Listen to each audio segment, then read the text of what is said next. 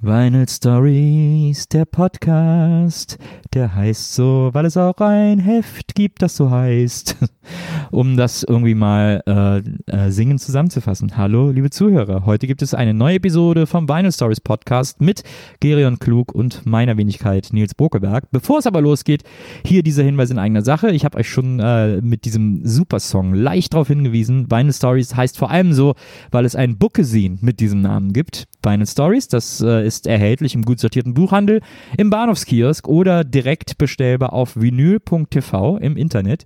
Und äh, da sind immer jede Menge ein prall gefülltes Buch, geradezu Buchmagazin ähm, mit Geschichten rund um unser aller Lieblingsmedium Vinyl. Natürlich jetzt nicht einfach nur irgendwelche Plattentests, sondern es geht tatsächlich um ein bisschen mehr und um ein bisschen aufregendere Sachen. Im aktuellen Heft ist unter anderem ein ganz, ganz tolles äh, Interview oder Gespräch mit Mine und Fat Tony, der im Moment einer der allerbesten deutschen Rapper ist. Und äh, die haben unter anderem über ihr gemeinsames Album Alle Liebe nachträglich äh, gesprochen, aber haben auch Platten gehört und es ist wirklich äh, sehr, sehr empfehlenswert, sich diese Geschichte und viele andere, die wir im aktuellen Heft haben, einmal genauer anzugucken. Und äh, jetzt wünsche ich euch aber erstmal viel Spaß mit dem dazugehörigen Podcast von Geren und mir. Hier sind die Vinyl Stories. Vinyl Stories, der Podcast mit Gerion Klug und Nils Bokelberg. Heute Sammeln und Kaufen. Herzlich willkommen zu einer weiteren Folge Vinyl Stories. Euer Podcast des Vertrauens in schwarze Scheiben mit Toninformation. Mit dem großartigen Double Cool Triple J, dem Flash of the Pan, dem Meister aller Podcasts, der äh, gar nicht mehr weiß, in welche Podcasts alles er seine Zunge reinhängt. Deshalb sage ich Ihnen dem nochmal heute, Vinyl Stories ist heute angesagt, Nils Buckelberg. Vielen Dank und neben mir äh, der Plattenimpresario eures Vertrauens, ähm, ein Mann so lang wie eine endlos Rille und äh, mindestens so attraktiv wie Die erste eine. Picture Disc, eine limitierte Picture Disc. Die Picture die sind total unattraktiv, Nils. ja, klangmäßig, aber Das erste Stück ist das aus. geilste Stück auf jeder Platte. Also das bin ich. Das, du, so attraktiv wie das erste Stück einer jeden Platte. Gerion Klug. Dankeschön. Weißt du übrigens, was das schlechteste Stück einer jeden Platte ist? Ich weiß immer nur, dass das siebte der Hit ist. Das siebte ist der Hit und Ja. das vorletzte ist das Malus-Stück. Das vorletzte ist immer das, Das schlechteste. Da kann man es platzieren. Aber das wäre jetzt doof bei einer Platte, die acht Stücke hat. Dann stimmt einfach deine schwachsinnige These nicht. Das siebte ist der Hit. Meine These stimmt, das vorletzte Stück, das ist nämlich unabhängig davon, wie viele Stücke die Platte hat, Ja. ähm, ist das schlechteste. Das ist erwiesen, das ist normal, äh, belegbar. Ich könnte dir das jetzt an 1000 ähm, und 100 Schallplatten belegen. Kannst Ja. auch selber mal ausprobieren. Geh mal rüber zu deiner Plattensammlung und guck mal nach, was immer das vorletzte Stück ist. Lustigerweise fällt mir sofort eine Platte ein, wo das nicht so oder wo ich dir da widersprochen hätte. Ja, die Hörer gespannt wie Flitzebogen. Ich war damals irrsinniger Fan von King Kong, die, äh, die Nachfolgeband von Farin Urlaub. Und auf dem ersten Album war äh, das vorletzte Stück äh, MCP, äh, stehend für Male Chauvinist Pig. Und das fand ich, das war mein absolutes Lieblingslied auf der Platte. Das habe ich rauf und runter gehört. Das war der absolute Hammer. Ähm, ich habe auch nur davon geredet, dass der Künstler denkt, das sei das Schlechteste. Ach so. Ach so, meinst du das? Und meistens stimmt's dann natürlich auch. Aber Ja. Du glaubst also, dass der Künstler quasi dann. Äh, also da versteckt da er sein, sein Ding, was er, wo er nicht weiß, wo Füller. er hin mit soll, den Füller. Und kann das sein, dass es auch in dem Fall dann so zutrifft? Kann sogar sein, ja. Würde ich gar nicht, würde ich gar nicht ausschließen. Ja. Gut, also siehst, ich verteidige meine Thesen. Deine Thesen Aufs dagegen. Blut und zwar ja, aufs die lassen sich von einem kleinen Orkan schon umhauen. Heute das Thema ist in unserem Podcast ähm, Platten sammeln, Platten kaufen. Ähm, wir haben eine Reihe von Art äh, Podcasts zum, zu den Basics des, äh, des der Vinylsucht und Ja. des äh, Vinyl Storytellings. Ähm, und heute geht es um Platten kaufen und Platten sammeln. Eigentlich wirklich ein Wunder, dass wir da noch gar nicht drüber gesprochen haben. So Wahrscheinlich haben wir ständig im Subtext drüber gesprochen und Ja. auch schon die eine oder andere Story dazu Nö, aber das erzählt. würde, ja, das, würde ja, das würde ja voraussetzen, dass wir auch mal abschweifen. Und das kann ich nun bei diesem Podcast wirklich nicht erkennen, dass Kann- das passiert. Nein, Nein. Nein. ich auch nicht. Ich war auch gestern mal wieder in einem Plattenladen in Berlin hier. Wir befinden uns gerade in Berlin, der leider auch dicht machen muss. Ähm, Plattenläden haben ja in letzter Zeit mehr aufgemacht als dicht gemacht, was ich eine schöne Entwicklung finde. Auch diesen Plattenladen wird es wohl weitergeben. Ähm, aber ich wollte auch gar nicht zu diesem Plattenladen was erzählen. Ja. Ähm, sondern Dessen Namen wollte, du jetzt auch die ganze Zeit elegant umschiffst. Dürfen wir Namen nennen? Mr. Dad und Mrs. Free, natürlich sehr guter Plattenladen im Bereich Amerikaner, Alternative und Country, würde ich mal so ja. sagen. Aber die nach 35 Jahren jetzt ähm, mal was anderes machen wollen, wie sie mir sagten, zu was ich auch verstehen Ufern kann. Aufbrechen. Exakt so, ja. Hm. Rüber über die Spree und auf der anderen Seite nochmal einen Plattenladen aufmachen. einen Kassettenladen machen. Genau. Komischerweise wird bei uns in Hamburg auch gar nicht äh, äh, danach unterschieden, wo die Plattenläden sind. Südlich oder nördlich der Elbe. Sie sind alle nördlich der Elbe. ähm, südlich kenne ich gar keinen. Ja. Aber Platten, äh, Hamburg hat tatsächlich eine sehr große Dichte, vielleicht weltweit die schönste Dichte, ähm, wenn ich das mit sonst mir nicht eigenem Nationalstolz, Hamburg-Stolz, Stadtstolz sagen kann.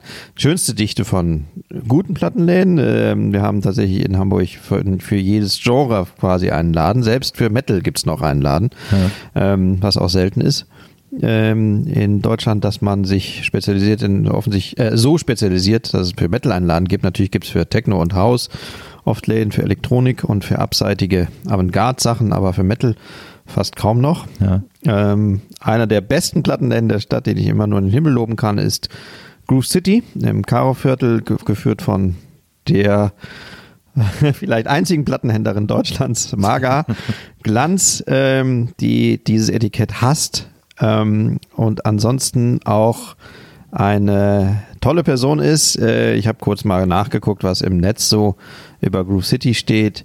Ähm, der ähm, schönste Kommentar ist, äh, dass die ähm, Leute sich darüber beschweren, dass sie rausgeworfen werden, weil sie dumm geguckt haben oder sie auf der Leiter angerempelt haben, die sie hinter, dem, hinter der Tür, äh, wo sie auf, hinter der Tür stand.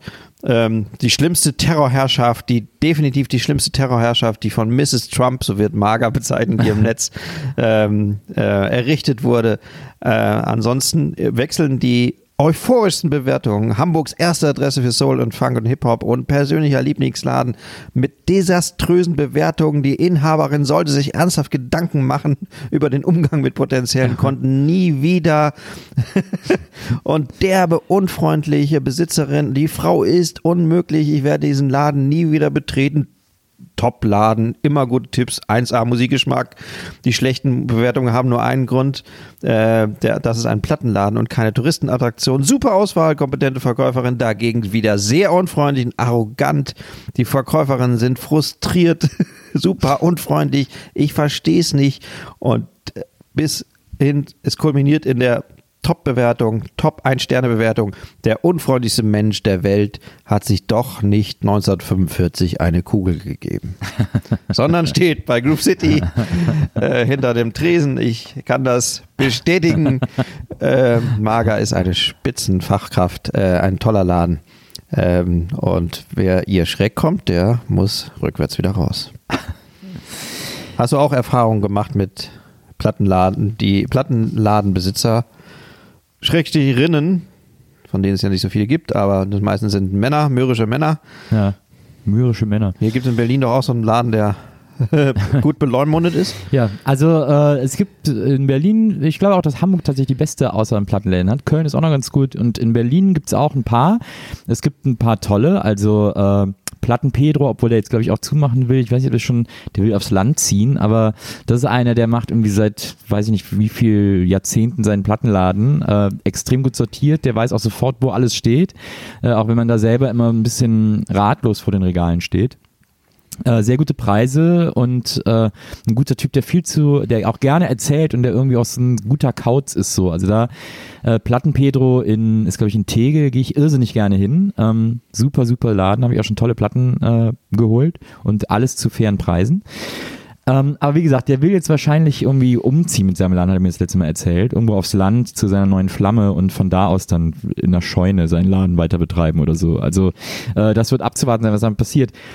Na, wenn man über tolle Plattenläden in Berlin spricht, darf man natürlich auch ähm, Fopo Records nicht außer Acht lassen auf der Danziger Straße. Fossi äh, mit seinem alten Punkladen, in dem es aber auch äh, alles Mögliche, also Soul, Hip-Hop, äh, ein bisschen Elektro, ein bisschen Hip-Hop und sowas alles gibt.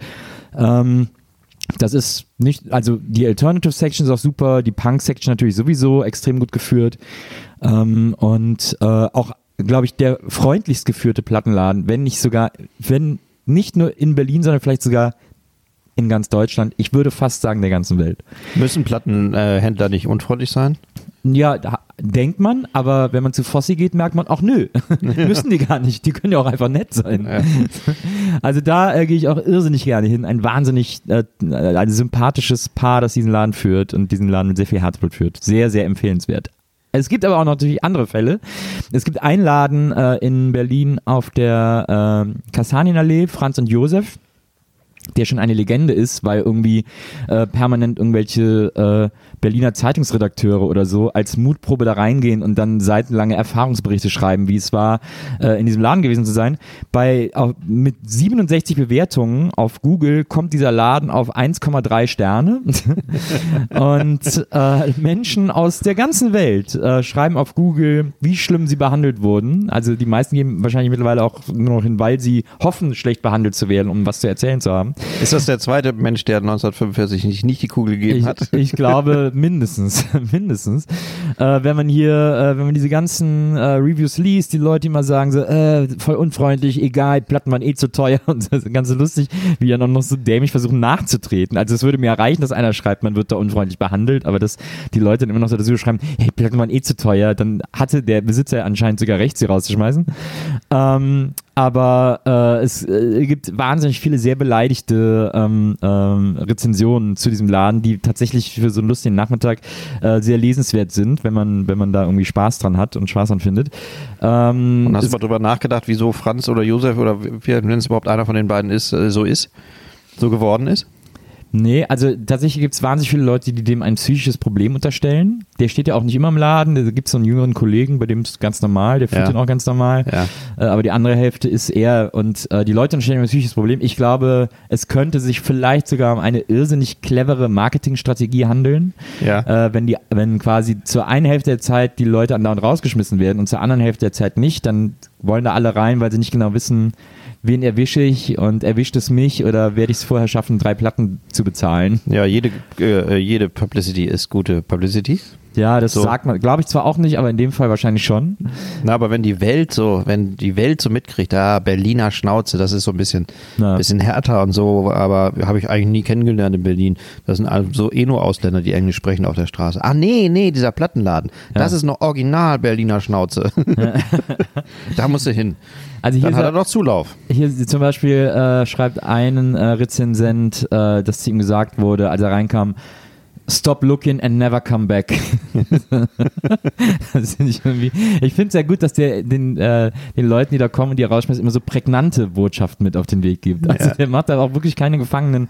Jemand anders äh, schreibt hier, dass er irgendwie draußen sich die 5-Euro-Box angeguckt hat und da irgendwie ein paar Platten schon rausgenommen hat und dann reingegangen ist, um weiter zu gucken. Und als er im Laden geguckt hat, kam der Verkäufer zu ihm und hat gesagt, I will sell you nothing. You're a bargain guy. I don't like bargain guys. An mir hätte der auch keinen Spaß. Ich liebe einfach 3 Euro, 5 Euro Grabbelkisten und versuche da irgendwie besondere Schätze für mich zu finden. Das ist auch eine alte Plattenladenregel, habe ich vielleicht schon mal erzählt. Wenn du einen Plattenladen hast und willst, dass was verkauft wird, dann stell die Platten nicht dahin, wo sie alle, wo sie in Augenhöhe, in Finger, Fingerhöhe sind, Ja. sondern stell sie auf den Boden. Das erste, was die Leute machen, ist die Kiste auf dem Boden durchwühlen, weil Ja. sie denken, die sei billiger. Die haben noch nicht so viele angegrabbelt. Das ist genau das Gegenteil der Fall. Es ist ein psychologisches Moment, weil die Leute halt auch im Plattenladen halt immer etwas, eine gewisse Scheu haben. Ja. Was natürlich äh, solchen Typen, wie du gerade von äh, Franz und Josef, ne, Franz und Josef zu verdanken hast, Ja.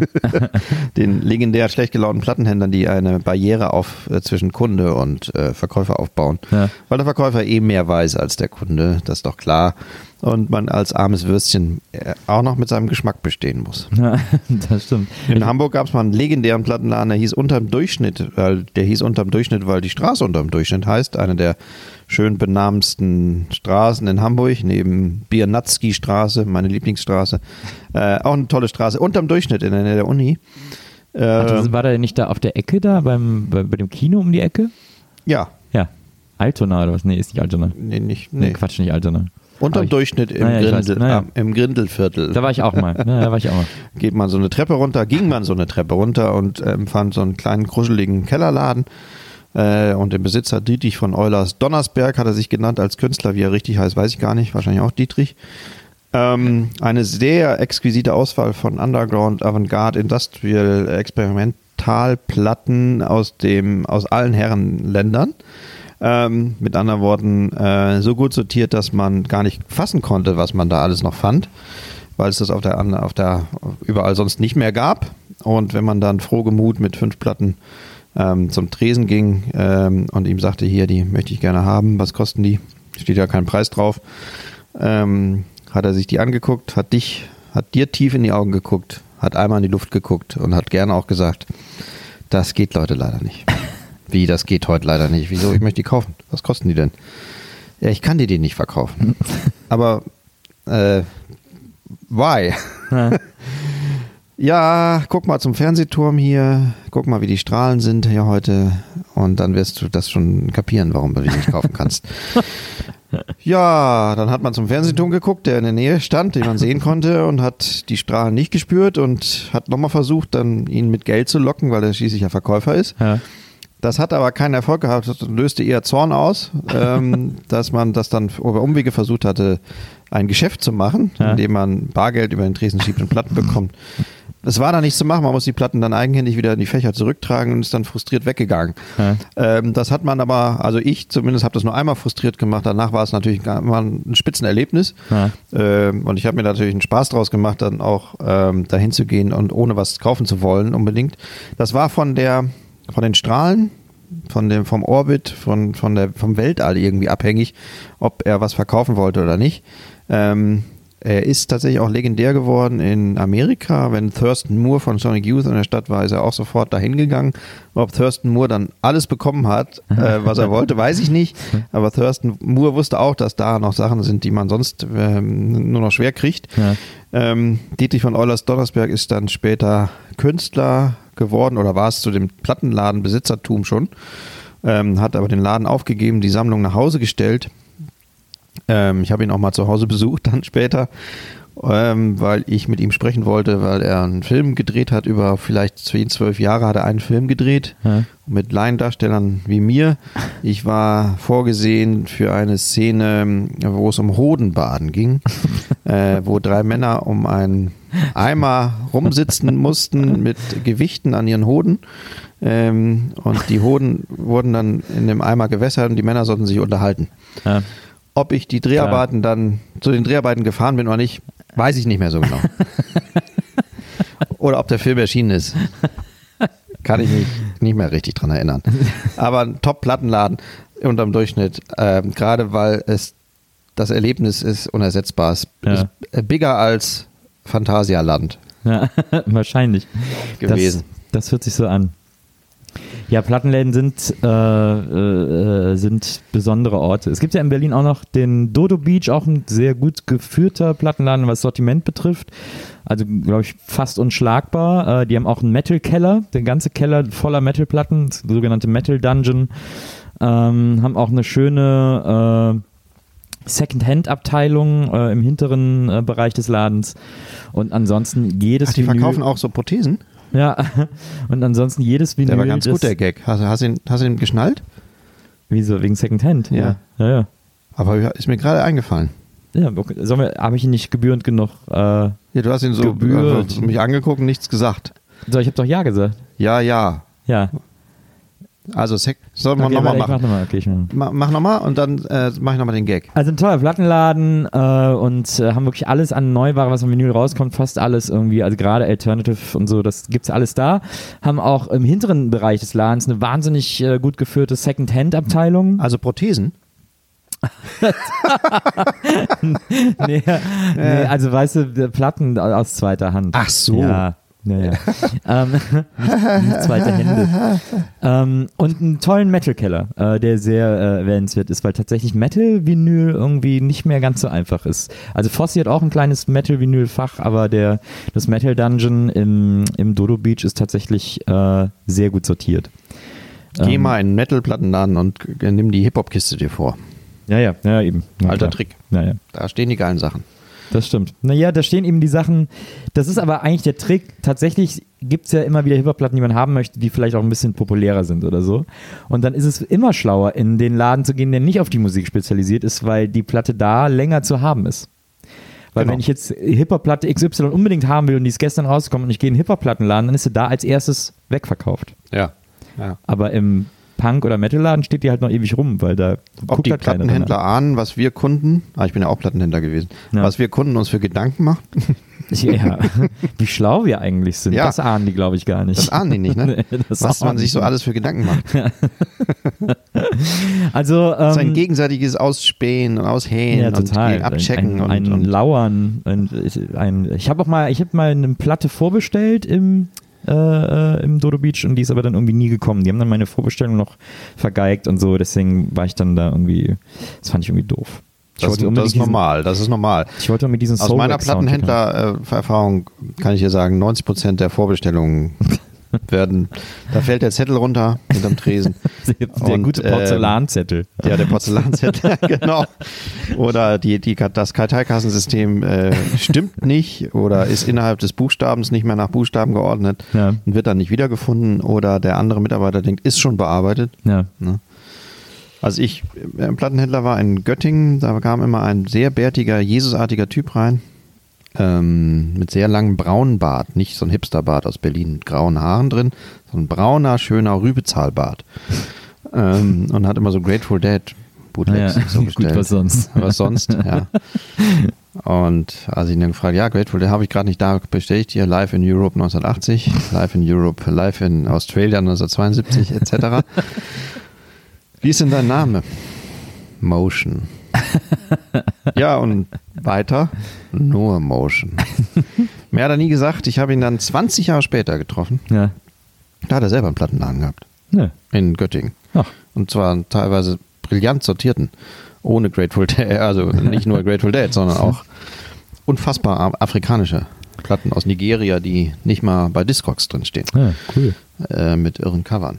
Also sowas, wenn du Kunden gut führst, wie ich es da damals natürlich gemacht Ja, habe, ich natürlich. als guter Plattenhändler habe Ja. Motion sehr gut behandelt, habe ihm gezeigt, wie es geht. Ja. Er hat heute im Alter von 60 Jahren, ich glaube, er ist, muss mindestens 60 sein inzwischen. Er war älter damals schon als ich und hat dann mit 60 vielleicht einen Plattenladen aufgemacht. Ein Gruß geht raus an Motion. Yeah, Motion. Äh, auf der letzten Too Slow to Disco, auf dem letzten Too Slow to Disco Sampler, der ja so AOR und so Yachtrock äh, versammelt, ist auch ein Lied von Grateful Dead drauf, weil die einmal so einen Yachtrock-Song gemacht haben. Ja, so ein Disco-Song, Shakedown, Genau. Äh, Shakedown Street oder so ähnlich. Ja. Genau, und der ist dann, wollten glaube ich nur so als Gag machen, aber der wurde dann so aussehen, auch, auch unter Deadheads, wie sich ja die Fans von Grateful Dead nennen, äh, zum Hit, zu so einem kleinen Hit. Und jetzt müssen die immer die Konzerte damit anfangen. Jetzt, ne? Ja. Nach zehn Jahren, nachdem der Gitarrist tot ist und Grateful. Dead es seit 20 Jahren nicht mehr gibt. ja. Jetzt müssen die das Da habe ich dich aber erwischt da. Du bist doch nicht so richtig. Du bist kein Deadhead. Weißt du, ich war gerade beim Erzählen in der damaligen Zeit und hab, konnte deswegen jetzt sagen. Ah ja, okay. Weißt du? Wie nennt sich das? Die Zeit vom Prä, Das- Prä Perfekt? Prä, äh, Postperfekt. Ne? Präsens Majestätis. ähm, ja, äh, äh, was, ach so, es gibt ja mittlerweile auch äh, ganz viele andere Orte, wo man noch Platten kriegt. Also nicht nur Plattenläden, die tatsächlich, muss man ja sagen, und da, das muss natürlich auch immer wieder ganz dringend erwähnt werden, dass gerade Plattenläden diejenigen sind, die dafür gesorgt haben, dass es Platten auch noch gab, als sie jetzt überhaupt nicht in waren. Ja, bestimmt nicht Amazon und bestimmt nicht auf Genau. PC. Genau. Also Plattenläden haben- haben immer die Vinylfahne hochgehalten und immer dafür gesorgt, dass es immer noch Vinyl gibt und immer noch verkauft wird. Und jetzt äh, werden sie ein bisschen übergangen, wo der große Vinylboom wieder einsetzt, weil sie natürlich ganz schnell eingeholt und niedergestampft werden von großen Ketten zum Beispiel, wie Saturn oder Mediamarkt, die jetzt alle plötzlich wieder riesengroße Vinylregale in ihren Läden stehen haben. Mhm, Vor allem mit unglaublichen Angeboten. Mit unglaublichen Kauf Angeboten. vier für, zum Preis von fünf. Nee, andersrum natürlich. Na, Zau- Kauf fünf zum Preis von vier gab es neulich bei Saturn oder Genau. gibt es öfter mal. Das ist ein hartes Angebot, wenn du darüber nachdenkst. Äh, die Preise sind dementsprechend auch leicht, glaube ich, nicht richtig billig bei Saturn. ja. Aber du kannst ja zum Beispiel, habe ich dann schwer überlegt, du, da, es geht nicht darum, ähm, wie teuer die Platte ist bei dem, bei dem Angebot. Ja. Kauf fünf zum Preis von vier, sondern die billigste musst du nicht bezahlen. ja, genau.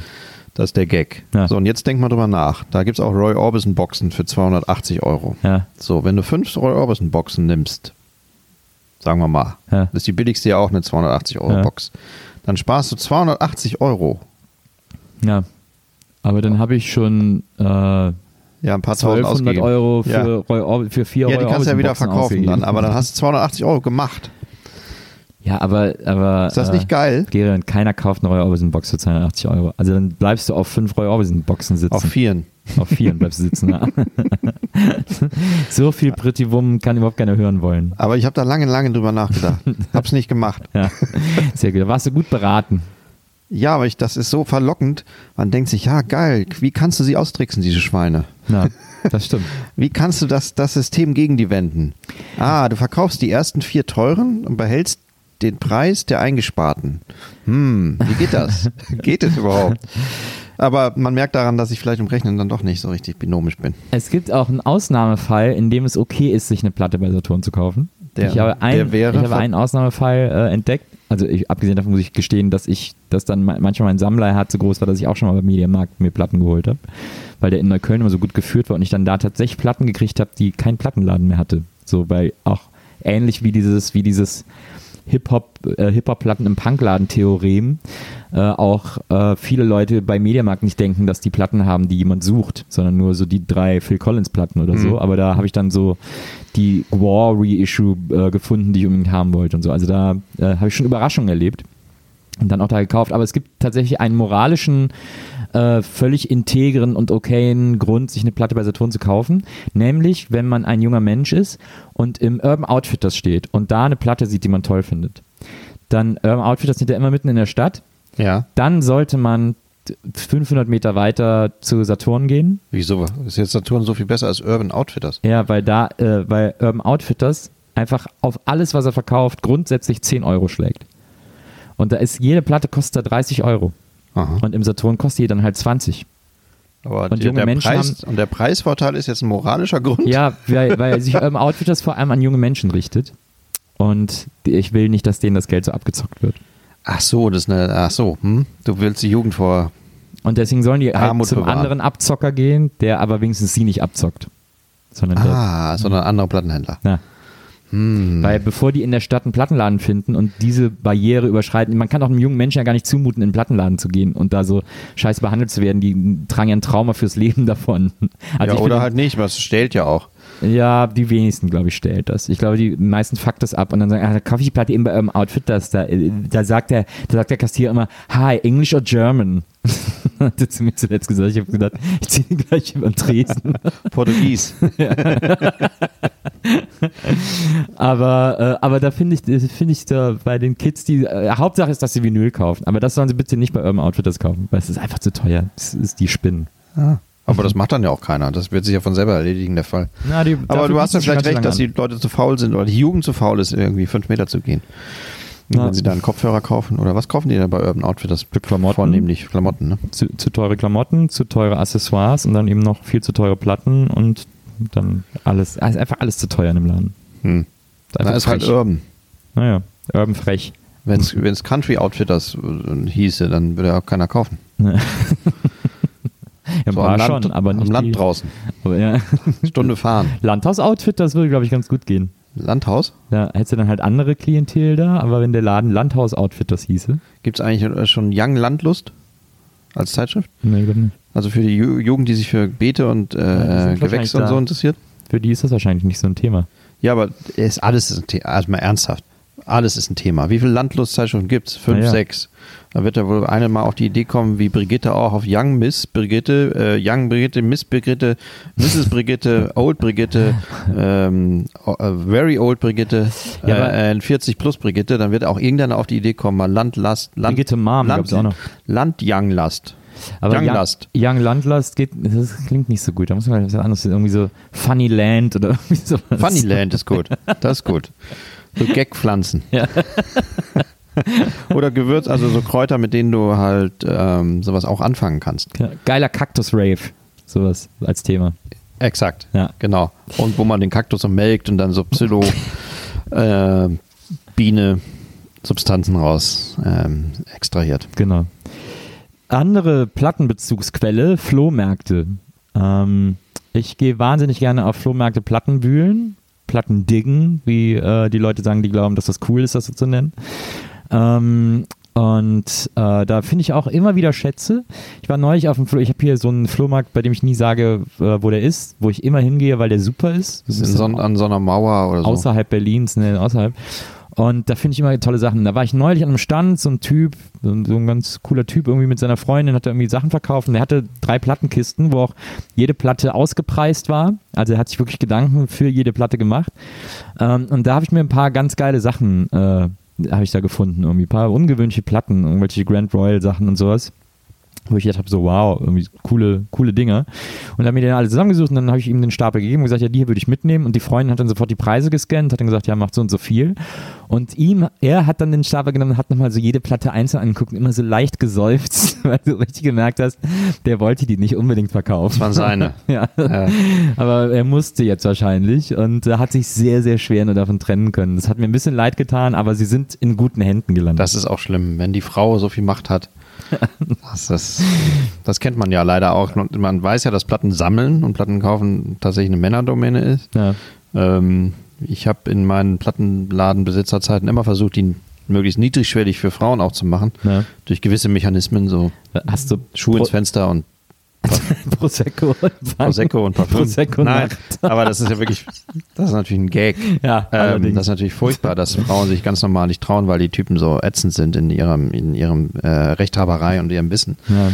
Ähm, das schlimmste Beispiel waren immer die von mir sogenannten DJ-Primeln. Das waren die Frauen, die mit DJs mitgekommen sind. Ja. Ähm, und wenn der DJ, der ja einen ordentlichen äh, Bedarf hat an Plattendurchhörpotenzial, äh, Potenzial, und der viele hundert Platten auch gern mal an einem Nachmittag durchscannt, ja. weil er da immer nur ganz kurz reinhört. Aber das dauert halt. Ja. DJ Primeln, die mitgebrachte Freundin, zeichnete sich leider dadurch aus, dass sie komplett bewegungslos neben ihm stand. Ja. Hat die Platten auch nicht mitgehört hat, geht ja auch nicht mit Kopfhörer. Aber auch nichts anderes gemacht hat. Auch nicht selber mal gestöbert oder sich vor die Tür gesetzt, Eis gegessen, Zigarette geraucht. Nichts. Einfach nichts. Das war so, das war wirklich ein tristes Bild immer. Ja. Die macht, haben da nichts gemacht, weil sie einfach nur so mitgekommen sind. ähm, wahrscheinlich ist das Bild ähnlich, wenn der Typ mit ihr Schuhe kauft und dann so dumm in der Ecke steht. Ja. Ähm, aber ich kenne das halt nur von aus der Plattenverkäufersicht. Frauenfeindlichen Plattenverkäufersicht. Ja, das hat mir auf jeden Fall wahnsinnig leid getan. Aber das, aber da, ja, auf, ja, aber am, auf dem Flohmarkt, da, man muss ja meistens, man weiß ja bei Flohmarktkisten auch sehr schnell, ob es sich lohnt, da genauer zu gucken oder nicht. Also man ist ja oft, dann sind die voll mit irgendwelchen äh, Club 13 Samplern oder, oder, oder Klassikplatten oder Schlager, dann weiß man direkt, okay, muss ich nicht weiter gucken. Manchmal sind dann so Amiga-Sachen, da gab es dann manchmal auch so interessante Ausgaben von irgendwelchen Beatles-Platten oder so, da guckt man dann mal ein bisschen genauer und dann findet man alle Jubeljahre mal so jemanden, der halt wirklich Platten gesammelt hat und der da irgendwie verkauft und da sind dann halt natürlich oft Highlights dabei. Also ähm, Flohmarkt ist schon auch immer ein guter und wichtiger Vinylquell, finde ich. Ja, das stimmt. So. Der ähm, Flohmarkt ruft. Ja, und dann. Pommes und Didgeridoo. Und dann, und jetzt müssen wie wir es bei Deichkind heißt. Jetzt müssen wir natürlich auch noch dringend. Nee, nicht Pommes, Quatsch, wie heißt denn der Text nochmal?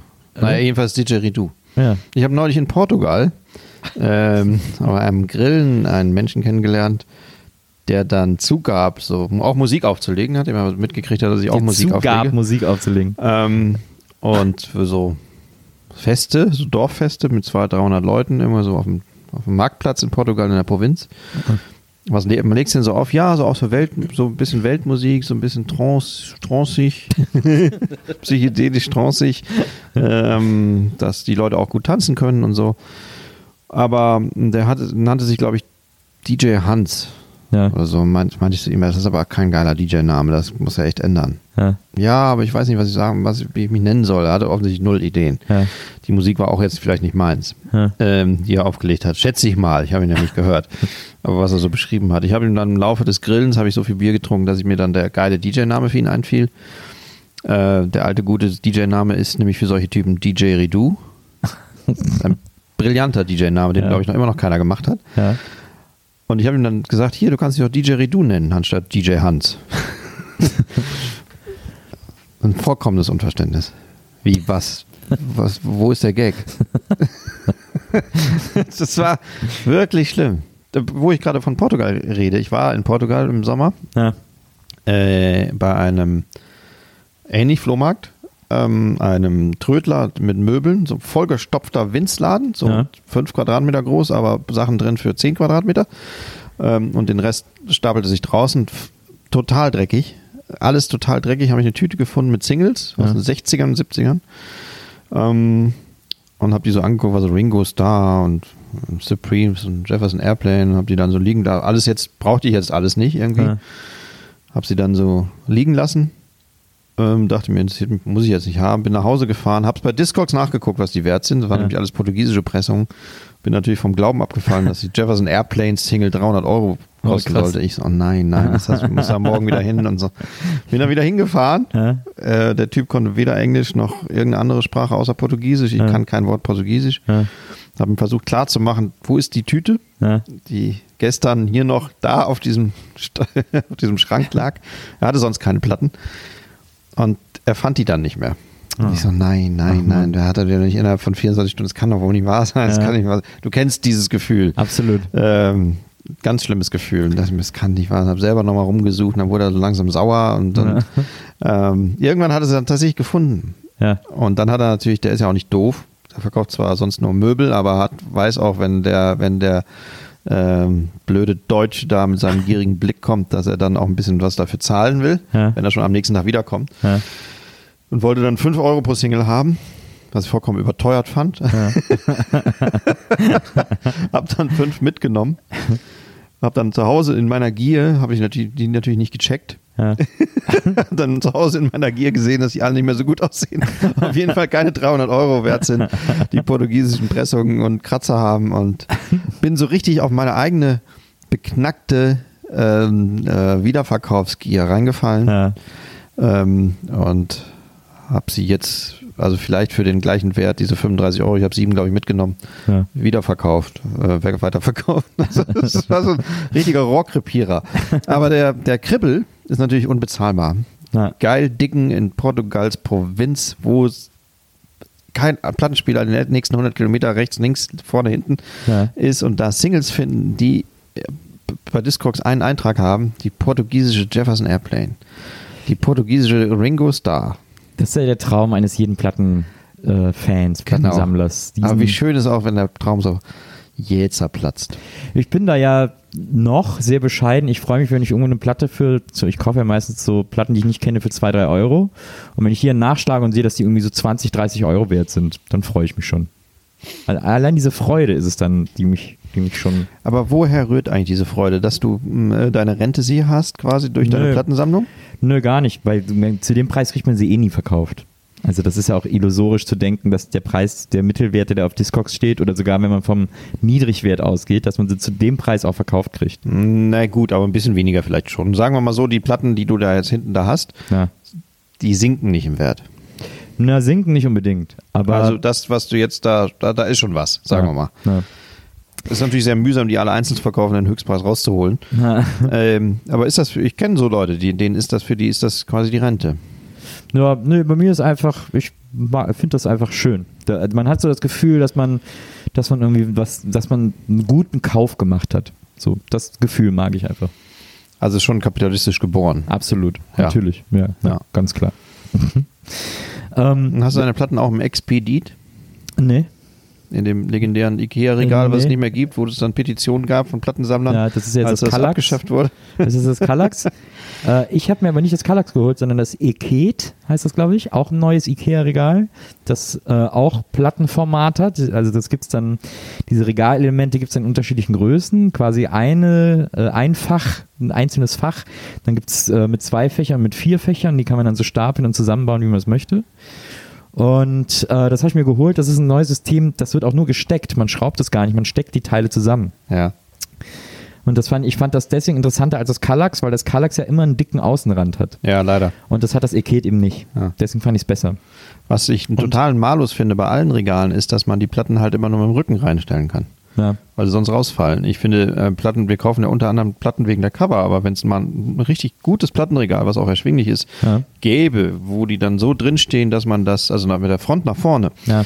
wie im Plattenladen quasi, aber quasi äh, komplett sichtbar, dass man sich so seine eigene quasi ähm, so Bilderwand zusammenstellen könnte. Ja. Das wäre doch mal was. Es gab ja mal einen, der hat äh, extra so eine, so eine Stange fürs Kallax entworfen, die man Damit da, du die so hinstellen kannst. genau, Ah, guck an. dass, dass die Platten da halten äh, und dass man die dann so reinstellen kann. Hast du die Adresse von St- Stangen Nee, hab ich Joe? mal gegoogelt, hat der dann so selber, selber Plattensammler hat das so entworfen, hat das dann konnte man mit dem bestellen für drei Euro die Stange oder fünf Euro oder so. Ähm, Und damit aber- ist er Millionär wahrscheinlich geworden. ich glaube nicht. das glaube ich, das Wie glaube ich dieser gar Typ, der die Folien für das, fürs iPhone zum ersten Mal Ja. verkauft hat. Ich habe mir aber deswegen, weil ich das auch mag, dieses Blättern, habe ich mir drei so Kisten wie im Plattenladen geholt, wo man die Platten so reinstellt Ja, und dann so fächert. ja. Äh, habe ich mir extra deswegen geholt und stehen auch auf meinem Regal, weil ich das so mag, durch so, durch so Cover zu skippen. Und Ähm, wie hast du sonst sortiert? Sonst habe ich so nach Genre sortiert. Bisschen grob gefasst nach Genre. Allerdings, die eine Warnung muss ich noch aussprechen, äh, weil äh, Ikea das Eket auch explizit als Plattenregal unter anderem verkauft. Also auch in den Fotos sieht man dann so Platten drin stehen. Ja. Ähm, das Einzelfach vom Eket, also das, wo nur ein Fach, das Regalteil, das nur aus einem Fach besteht, da passen keine äh, äh, Alben rein. Das habe ich dann, ich habe mir dann dieses Regal geholt, habe gedacht, oh, ich habe ein geiles Regal, habe als erstes das Einzelfach aufgebaut und steck aus Test eine Platte rein, denkst, ist jetzt nicht wahr. also so eine, so eine Gatefold und ich so, das ist bitte nicht wahr, Leute, das kann nicht wahr sein. Ich habe hier gerade irgendwie acht, ein achteiliges Regal geholt und es passt keine Platte rein. Und dann ab dem, äh, bei den Zweierfächern passen Platten rein, aber nur wenn es Zweierfach liegt, also hochkant passt es nicht und bei den Vierern passt es halt, passt es natürlich überall rein. Hä? Ja, das ist einfach scheiße konstruiert. Da fehlt dann echt ein Zentimeter äh, äh, oder ein halber Zentimeter ist wahrscheinlich, ich meine, bei den Margen, die Ikea produziert, ist ein halber Zentimeter Material, den du einsparst, wahnsinnig viel Geld, schätzungsweise. Mhm. Aber es ist halt dann einfach für Platten nicht mehr, funktioniert einfach nicht mehr. Ja. Das muss man wissen, also deswegen da nur auf die, auf die Zweier- und Vierer-Teile setzen. Ähm, und wie gesagt, die Zweier äh, gehen dann nur im Liegen. Wenn man 7-Inch sammelt, hat man kein Problem, die passen alle rein. Ähm, Also nach Genre sortiert. Genau, ich habe nach Genre sortiert. Ähm, und ähm, es gibt allerdings noch, äh, das, das, das wollte ich noch sagen. Also ich habe übrigens mir sogar eben eingefallen, dass ich meine erste Sex Pistols Platte habe ich in Frankreich auf dem Flohmarkt gekauft. Marché Puces in Paris. Ein riesengroßer Flohmarkt, auch mit vielen festen Händlern und so. Ähm, und äh, immer das ganze Wochenende, da gibt es allen möglichen Scheiß. Es ist ein sehr interessanter, spannender Flohmarkt immer. Und da war ich mit, ich glaube 15, war ich so zwei Wochen in Paris alleine bei so Bekannten meiner Eltern ähm, die auch einen Jungen in meinem Alter hatten. Deswegen haben, die, haben meine Eltern gesagt, ja, kannst du mal hinfahren, kannst du ein bisschen Französisch üben. Und die hatten eine Nanny, die ist mit uns immer so in die Stadt reingefahren, tagsüber. Und äh, die ist dann mit uns auch mal zum Marché Puces gefahren. Und da sind wir dann rumgelaufen, habe ich dann diesen Stand mit Schallplatten entdeckt. Und da habe ich mir, weil ich immer, weil ich wollte Punk sein, habe immer davon gehört, dass das so eine tolle Platte ist, da habe ich mir die Nevermind the Bollocks äh, gekauft. Und ich war vor drei äh, oder vor zwei Jahren war ich mit meiner äh, Tochter im Urlaub in Paris. Ähm, und wir sind zum aux Puces gefahren und diesen Plattenstand gibt es immer noch. Habe ich mir dann den Superman-Soundtrack auf Vinyl gekauft. Und hast du ihr dann auch Sex Pistols mal gekauft? Nee, ich glaube, sie, das ist nicht so ihr Ding. Sie ist eher Hip-Hop. Alia und so. Ja, Die aber dann steck doch einfach eine andere Platte rein, dann hat sie das Cover da Nee, aber das ist, äh, da habe ich, da, das war, und das war so schön, weil da habe ich mir die da gekauft. Ich konnte die da aber nirgendwo hören. Ich hatte noch eine Woche, bis ich wieder zu Hause war bei meiner, bei meiner Kompaktanlage und habe dann deswegen andauernd nur dieses Cover hoch und runter gelesen und studiert, mir vorgestellt, wie die Songs wohl klingen mögen. Hm. Ich war später enttäuscht, als ich die Platte zum ersten Mal gehört habe, weil die meiner Fantasie nicht standgehalten haben. Ja. Aber jetzt mittlerweile höre ich die immer ganz gerne zwischendurch. Eigentlich ein gutes Album, gutes Rockalbum, muss man sagen. Und äh, es gibt allerdings, das wollte ich noch sagen, es gibt eine äh, Mischform, wenn wir über Platten kaufen, Platten besorgen sprechen, über die wir noch unbedingt reden müssen. Nämlich genau die Mischung aus Flohmarkt und Plattenladen, nämlich die Plattenbörse. Ah, das ist natürlich ein großes Thema, Ja. aber wir haben ja gar keine Zeit mehr. Gehst du, äh, aber gehst du auf Plattenbörsen? Nicht mehr, aber früher oft, ja. Also ich habe nicht mehr so viel Geld. Da, ja, aber das sind die weirdesten Orte, die es zum Plattensammeln gibt. Glaube ich, oder? Naja, es sind die äh, auch unerträglichsten Orte für. Ja. Also das, da, ich will ja nicht über Plattenhändler lästern, aber da tu- tummelt sich genau die Spezies, die man hassen können, kann. Das sind die Briefmarkensammler, das sind die, äh, die Spinner, die nervigen Korinthenkacker, Ja. denen es null mehr um Musik geht, sondern immer nur ums Format. Ist ja, Ja. auch klar, das ist ihr, ihr Leben und ihr Geschäft. Aber ähm, Also von der Fallhöhe äh, uninteressant, sagen wir mal. Ja. Also von, vom, vom Storytelling, von Vinyl Stories sehr, sehr uninteressant. Äh, uninteressante Orte. Also Leute, die deshalb ähm, auch depressiv sind, weil sie halt ihr Leben lang jedes Wochenende äh, sehr viele Kisten schleppen müssen äh, und einen, einen Bandscheibenvorfall haben Ja. durch ihren Job. Das sind natürlich, ist ja klar, dass sich das im Gesicht, im Gemüt und irgendwo festmeißelt Ja. äh, und in der Preisgestaltung sowieso. Ja. Ähm, jetzt nicht meine Orte mehr. Ich würde gerne nochmal wieder auf eine, also ich war bestimmt seit fünf, sechs Jahren nicht mehr auf einer Plattenbörse. Ich, für mich ist das ein bisschen Feiertag, wenn Plattenbörse ist. Ich gehe da gerne hin, ich, weil ich sag, Findest du noch was? Ja, was man ich, bezahlen ich, kann? Ich wühle ja sowieso immer nur durch die 3-Euro-Kisten. Und die gibt es da auch noch? Ja, ja, gibt's Ah, ja auch noch. Und da finde ich, ich, manchmal gucke ich dann so bei Nirvana und so, ob da ist, weil ich hatte mal vor vielen Jahren Nirvana Bootleg, das ich mir damals als Jugendlicher auszusehen auf dem Flohmarkt gekauft habe. Und das habe ich nicht mehr. Und deswegen gucke ich jetzt immer überall, ob ich mal, ob ich das mal wiederfinde, so, weil das würde ich mir dann auch wiederholen. Ähm, und gucke dann so ein bisschen so solche Sachen, die dann meist auch immer ganz okay gepreist sind, äh, aber so bei diesen Sammel-Items oder so gucke ich gar nicht. Also ich gucke echt immer in den, in den Billo-Kisten. Zuletzt wollte ich unbedingt meine Manfred Krug äh, Vinylsammlung vervollständigen und habe dann auch äh, die eine Manfred Krug Platte noch gefunden, die mir noch gefehlt hat und war habe mich echt gewundert, weil die echt die sah okay aus und der Preis war aber auch voll okay. Also war echt relativ günstig so auf einer Plattenbörse und dann äh, ich so na ja okay, dann nehme ich sie halt mit und dann äh, hatte ich da irgendwie so einen Stapel Platten, gibt die dem und der guckt die dann alle durch und sagte, ah, die Manfred Krug hier für, äh, nee, warte mal, was? Na, na gut, habe ich ja jetzt draufgeschrieben, ne? dann war der, war der sehr äh, pikiert, dass er da anscheinend zu wenig für genommen hat. Ja, ja. Oder hat mir zumindest das Gefühl vermittelt. Ah, Die gibt es jetzt auch alle wieder. Die ersten vier gibt es jetzt äh, gebrannt, also über den nächsten Monat oder vorigen Monat, eins von beiden, ähm, oder am aktuellen Monat gibt es die ersten vier Amiga-Alben. Ja. Also die guten Manfred Krug-Platten, die irren, äh, der deutsche Marvin Gaye. Ja. Ähm, Platten, die gibt es äh, Ja, das- wieder auf also Vinyl ist- und dann auch, auch tatsächlich erschwinglich. Das war tatsächlich auch eine sehr äh, äh, überreife Reissue, dass die mal auf Vinyl wieder veröffentlicht werden, weil Absolut. die sind Die super und gibt's- die will jeder haben. Die gibt es und- leider nur in der Box. Ja. Und dann, ich bin ja auch bekennender Boxenhasser. Ja. Und habe dann nachgefragt, ähm, tatsächlich bei dem Label, äh, sind die in der Box denn dann komplett oder sind das nur diese Inlays mit einem Booklet oder Ja, so? ja. Also dann kann ich nämlich die Box nicht wegschmeißen, sondern brauche die Box zum Aufbewahren. Ja. Nein, die seien komplett als äh, mit Cover und Innencover in der Box. Mit anderen Worten, du kannst die Box kaufen, Box wegschmeißen und stellst die einzelnen Alben ins Regal, wie es für uns Boxenhasser so Usus ist. Übrigens, und das vielleicht noch äh, ergänzend zu dieser äh, Mikro-Thematik, ähm, das erste äh, Manfred Krug-Album im Westen war auch noch super. Das stimmt. Ja. Ja. Das wird immer äh, oft übersehen, aber das, um die weite Welt zu sehen und so, ist schon wahnsinnig gut. Ja. Damit wollen, wollen wir heute schließen bei dem Thema Platten sammeln und Platten kaufen. Auch hier merken wir, wir könnten einen zweiten Teil, dritten Teil machen, Ja. weil das Thema natürlich spitzenmäßig unerschöpflich ist. Absolut. So unerschöpflich wie So unerschöpflich wie ähm, meine Lust, mit dir diesen Podcast zu machen. toll. Lass mal ein paar ganz gut, lass mal über gute CDs reden. Ja, dann bis zum nächsten Mal, liebe Hörer. Wir freuen uns auf euch hier bei den Vinyl Stories äh, mit dem ganz großartigen Gerion Klug. Und dem nicht minder artigen Nils Buckelberg. Bis dann. Tschüss. Tschüss.